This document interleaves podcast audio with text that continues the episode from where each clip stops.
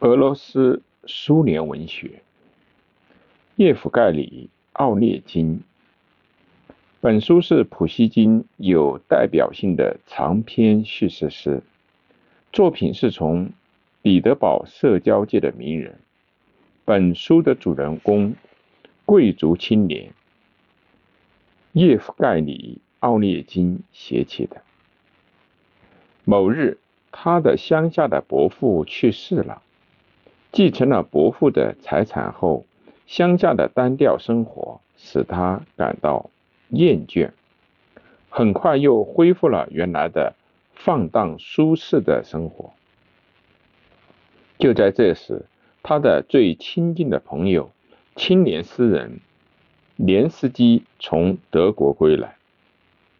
奥利金时常与连斯基一起到地位、到地主。拉特林家去会见连斯基的恋人拉特林的女儿阿尔加，在那里，他结识了阿尔加的姐姐达吉亚娜。这是个沉默寡言、充满幻想的姑娘，对奥列金一见钟情。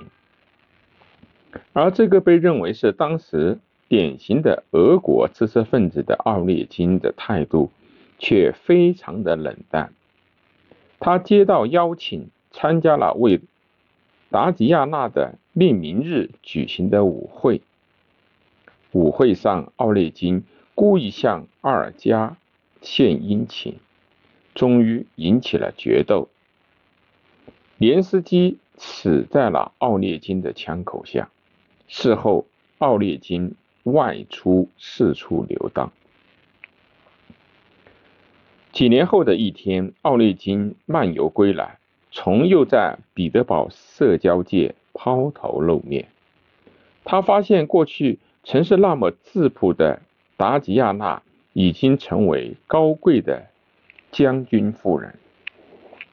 他开始疯狂的追求她，跪在达吉亚娜的面前，表达了对她的爱恋，但遭到了这个典型的。俄罗斯妇女的拒绝，一向傲气十足的知识分子多余人奥列金遭遇到了未曾有过的挫折。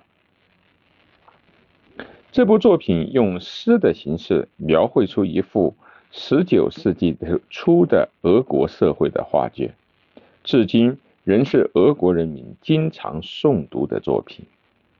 普希金被称为俄罗斯文学之父，他给后人留下了与时代共存的丰富多彩的作品，其代表作有《比尔金小说集》《青铜骑士》《上尉的女儿》《黑头皇后》等等。